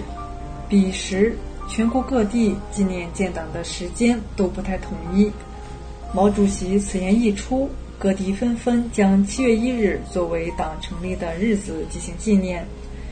即便是在多年以后，我们已经确认七月二十三日为中国共产党成立的日子时，我们的日历上仍会将七月一日标注为建党节。为什么没有将日子改回来呢？因为在与会者谁也说不清楚的情况下，考证党具体成立日期是一件繁杂的工作，需要搜集多种资料，多方求证。直到一九八一年，中共党史研究室才正式将党的诞生日确认为七月二十三日。此时距离七月一日一说首次提出已经过去了将近五十年，人们早已习惯了庆祝七一，索性就将庆祝活动设在了七月一日，不改了。下一个纪念日是七月一日，香港特别行政区成立纪念日。一九九七年七月一日，时任中华人民共和国主席在香港向全世界郑重宣告：中华人民共和国香港特别行政区政府成立。从此这一天成为香港回归纪念日。香港自古以来就是中国的领土，它是英国在19世纪通过同清政府签订的三个不平等条约，先后强行割让和租借出去的土地。1840年6月，英国发动侵略中国的第一次鸦片战争。1842年8月，逼迫清政府签订了中国近代史上第一个不平等条约。中英南京条约强行割让香港岛。一八五六年十月，英法发动第二次鸦片战争。一八六零年九月，英法联军攻占北京，火烧圆明园。清政府被迫于一八六零年十月二十四日签订中英北京条约，强行割让九龙半岛。一八九八年六月九日。英国又强迫清政府缔结中英，展拓香港界址专条，强行租借界限街以北、深圳河以南的大片土地及附近二百三十五个岛屿，总面积九百七十五点一平方公里，即所说的新界，租期九十九年，到一九九七年六月三十日期满。这就是香港回归问题的由来。一九八二年九月，英国首相玛格丽特·撒切尔夫人访华，邓小平因香港前途问题与其进行谈判。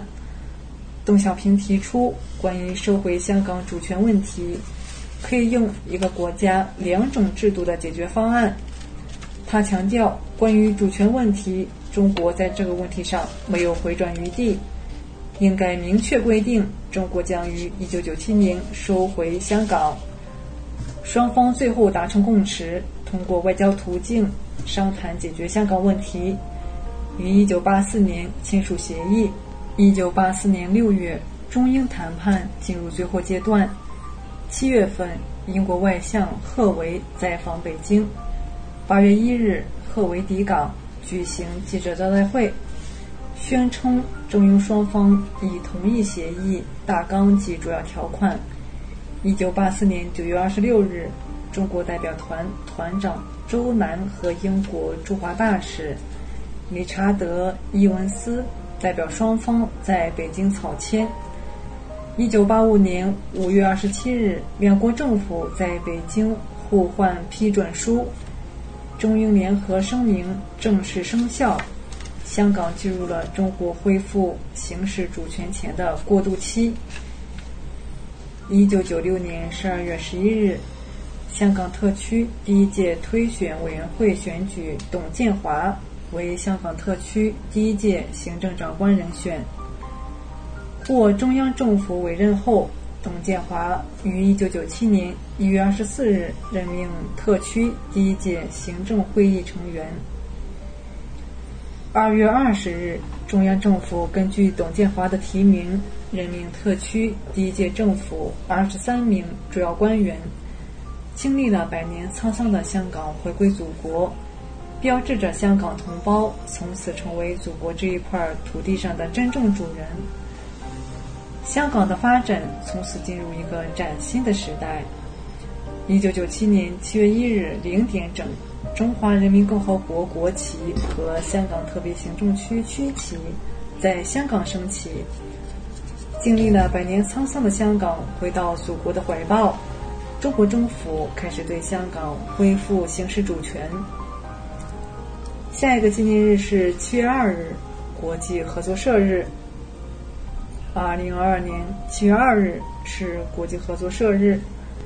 世界各地的合作社展示了他们是如何团结一致和恢复力的应对新冠疫情大流行病危机，同时为社区提供以人为本和环境正义的复苏。全世界超过十亿个合作社成员继续证明，没有人需要独自面对这种流行病这样的危机。国际合作社日是展示以合作价值观为支撑的以人为中心的商业模式如何减少不平等、创造共同繁荣，以及如何应对新冠疫情的影响的机会。关于合作社的最早记录是在1761年3月14日的苏格兰。1844年，在英格兰北部棉纺厂工作的28名工匠建立了第一家现代合作社。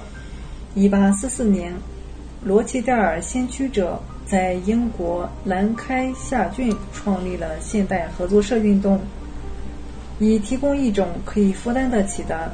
替代劣质和掺假食品和食品的方法，利用剩余的食物造福于社区。从那时起，合作社运动开始蓬勃发展起来，遍布全球，涵盖了所有经济部门。合作社被公认为是一个协会和企业，公民可以通过这些社团和企业有效改善生活。同时促进社区和国家的经济、社会、文化和政治进步。合作社运动也被公认为国家和国际事务中的一个独特和主要的利益攸关方。合作社的开放成员制提供了创造财富和消除贫穷的机会，这是成员经济参与的合作原则的结果。成员对其合作的资金。做出公平的贡献，并以民主方式控制，因为合作社是以人为中心，而不是以资本为中心，因此他们不会永久存在，也不会加速资本集中。他们以更公平的方式分配财富。合作社也促进外部平等，由于他们是以社区为基础的，他们致力于社区的可持续发展。环境、社会和经济发展这一承诺，可以从他们的对社区活动的支持、当地采购物资、以造福当地经济以及考虑对其社区的影响的决策中看到。尽管合作社以当地社区为中心，但也希望将其经济和社会模式的好处带给世界上所有人。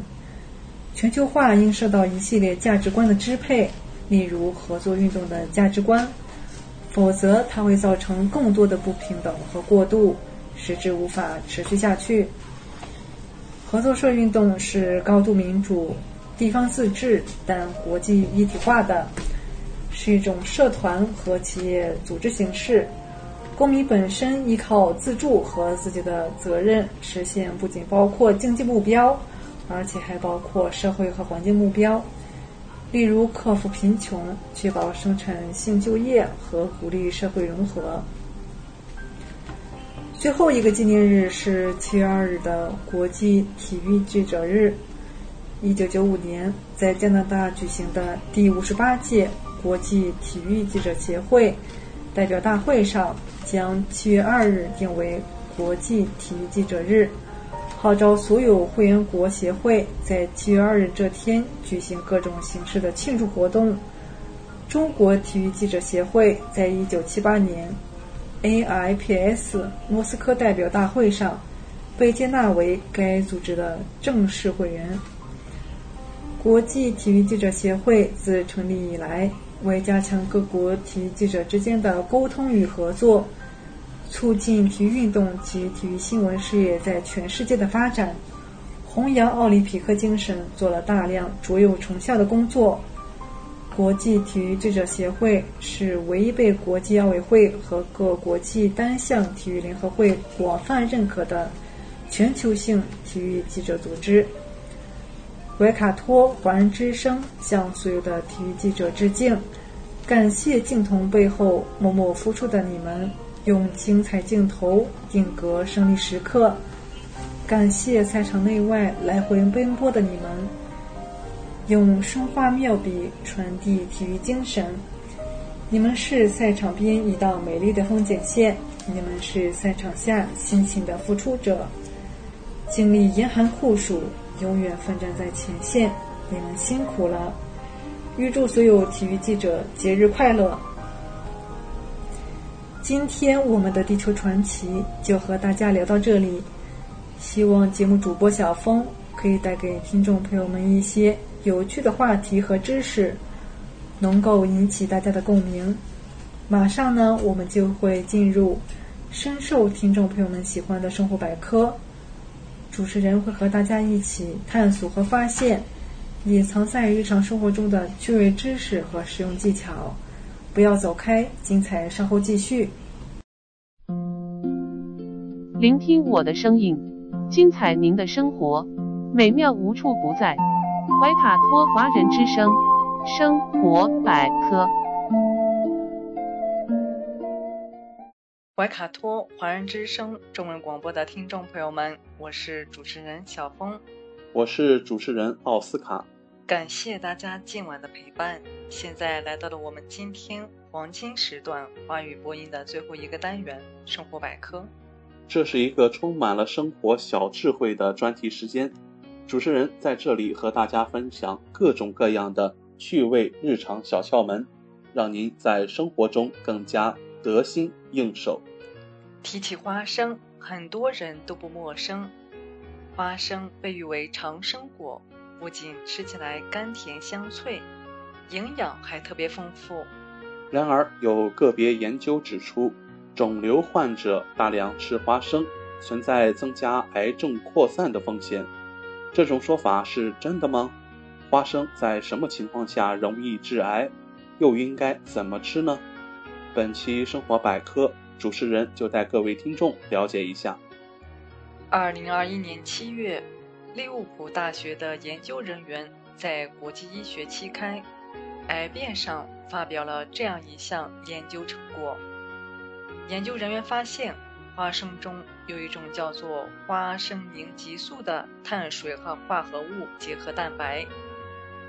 当人体食用一定量花生后，这种物质可迅速进入血液循环，并与血管壁细胞产生相互作用，进而产生两种细胞因子，即白细胞介素六和单核细胞去化蛋白。这两种细胞因子都是癌症转移促进剂。简单来说，像是一辆运输车，可以帮助肿瘤细胞从一个地方转移到另一个地方。而在这项研究结论的限定条件有两条：第一为癌症患者；第二是大量食用花生，可导致花生凝集素增加，进而产生更多促进。癌细胞转移的细胞因子，并最终可能增加癌症扩散转移风险。特别注意的是，该研究发现，只有大剂量的摄入花生，大概是二百五十克，也就是一次吃到相当于一碗米饭的量，一个小时后才能可能会增加转移的风险。而低剂量的摄入花生，则对肿瘤的转移无影响。还有一种说法，土榨花生油有致癌风险吗？答案是真的有。花生中黄曲霉素污染率较高，但并非所有的花生都有黄曲霉。如果在常温中储存的时间过长，有可能发生霉变而产生黄曲霉毒素。如果加上土榨油过程无法做到精炼，就会有非常多的其他杂质。因此，不管长期吃、短期吃，土榨花生油对健康都不利。如果长期少量吃会有霉变花生的土榨油，容易让人在不知不觉中得肝癌和其他癌症。如果短期吃进去太多，会引起急性中毒，出现发烧、呕吐、厌食、黄疸、腹水。下肢浮肿等肝毒性症状，严重时甚至还可能肝功能衰竭而致死。有听众朋友想要了解，把发霉的花生丢掉后再吃，有致癌风险吗？答案有。如果花生发霉了，建议全部扔掉，而不是仅扔掉发霉的部分，因为即使扔掉霉变部分的花生。其他的花生可能已经被黄曲霉毒素污染了，依然存在致癌的可能性。接下来我们了解一下如何吃花生更健康呢？首先，吃花生别贪嘴，花生油脂含量高，食用过多容易导致肥胖。每天食用十五到二十克左右为宜。如果不带壳，大概为十五粒左右。注意，患有痛风、胆囊炎、糖尿病、消化不良的人不宜吃太多花生。第二个方法呀，水煮花生是首选。吃花生选择水煮、炖或熬粥的方式为最佳。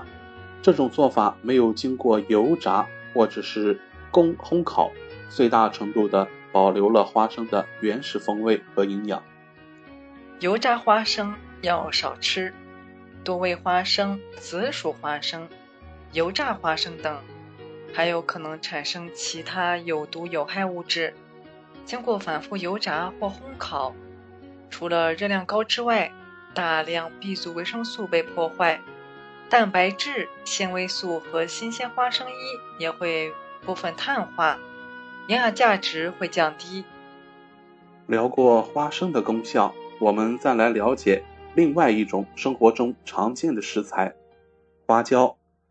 花椒是中国的原产植物，早期已有多种用途，用于祭祀、建筑图墙、泡酒、做香囊，还可以入药。在中华饮食的历史进程当中，花椒从川菜一枝独秀，到这些年的麻辣联手，风靡全国。花椒都有哪些功效呢？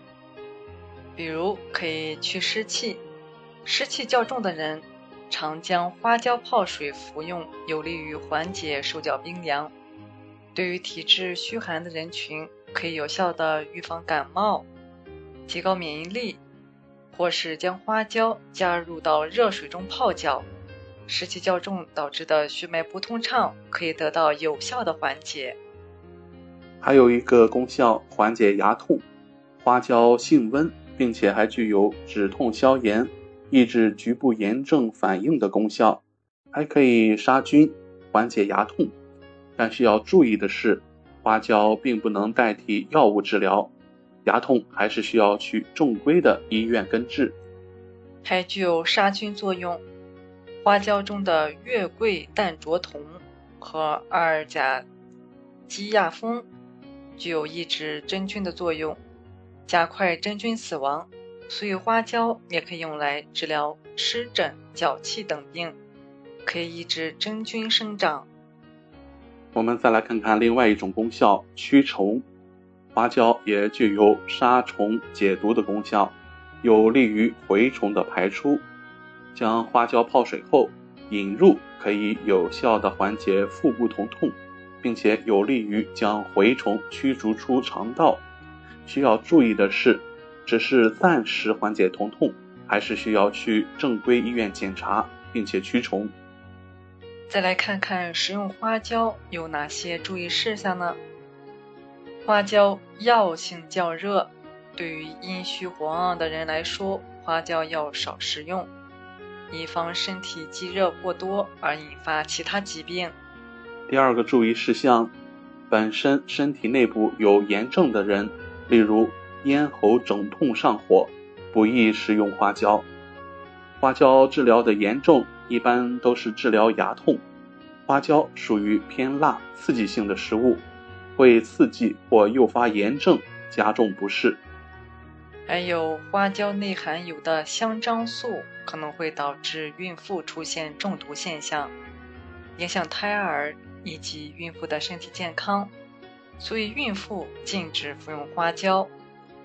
刚才提到花椒可以治疗牙痛，有听众朋友想知道了，为什么自己认真的刷牙，牙齿还是发黄呢？很多人认为，只要刷牙足够认真，表面不留污垢，就能露出牙齿的白皙本色。其实，牙齿本身是淡黄色的，刷牙再认真，也不能把牙变成个白的。而真正能让牙变白的方法是漂色和替换，比如要用到氧化氢的冷光美白。或者在原有的牙上贴一层陶瓷贴片的牙齿贴面等。在今天节目的尾声，是我们的防疫科普时间。新西兰目前每日新增还保持在几千例，因此，口罩的正确使用、储存和清洁是保持其有效性的关键。口罩要盖住口鼻和下巴，鼻夹要压实。口罩出现脏污、变形、损坏、异味时，需要及时更换。每个口罩累计佩戴时间不超过八小时。在跨地区公共交通工具上，或者是医院等环境使用过的口罩，不建议重复使用。需要重复使用的口罩，在不使用时，宜悬挂于清洁、干燥、通风处。十几分钟的时间过得飞快，今天我们生活百科也要告一段落了。希望主播小峰和奥斯卡在这里的分享，让大家感受到了来自日常生活方方面面的乐趣。谢谢您的收听。快要九点钟了，星期一的晚上，我们和各位听众朋友共同来了解一下未来一周怀卡托本地的天气情况。那在未来一周，我们根据气象部门的报告，我们看到将会是一个晴雨交加的时刻。那具体来看，周二，明天晴转多云，六摄氏度到十四摄氏度；周三晴转雨，三摄氏度到十五摄氏度；周四晴转多云，七摄氏度到十五摄氏度；周五晴转雨，四摄氏度到十四摄氏度；周六阴天，四摄氏度到十四摄氏度；周日晴转雨，六摄氏度到十五摄氏度。这是怀卡托本地未来一周的天气情况。那么，我们再来看一下新西兰全国的一些极端天气状况。新西兰南岛部分地区的气温啊，已经出现了极度的寒冷，在本周已经发布了大雨和降雪的警告。任何前往偏远地区的人都被敦促检查天气情况。南阿尔卑斯山大部分地区都发布了危险的雪崩警告。新西兰南岛的大部分国家公园也发布了覆盖不同海拔高度的警报。上周末，在奥拉基库克山国家公园就发生了足以杀死和埋葬一个人的雪崩。那在海上周啊，瓦纳卡北面和东面斜坡也发生了类似规模的雪崩。尼尔森湖区已经针对恶劣天气发出了警报。气象部门还发布了关于西部地区的大雨和坎特伯雷地区的大雪恶劣天气观察。气象学家说，预计周一和周二，南岛内陆部分地区和降雪量将降至四百米，影响到一些较高的道路和高地农场。那周一早上观测到的最低气温为零下三点七摄氏度，而气象部门位于。内皮尔陶坡公路西峰附近的气象站温度则降至了零下二点九摄氏度。气象部门预计周四和周五，新西兰南部都将有阵雪，降到四百米左右，这将再次影响坎特伯雷南部一些较高的道路。收音机前的听众朋友，如果您本周有南岛的出行计划，请及时关注气象部门的最新报告。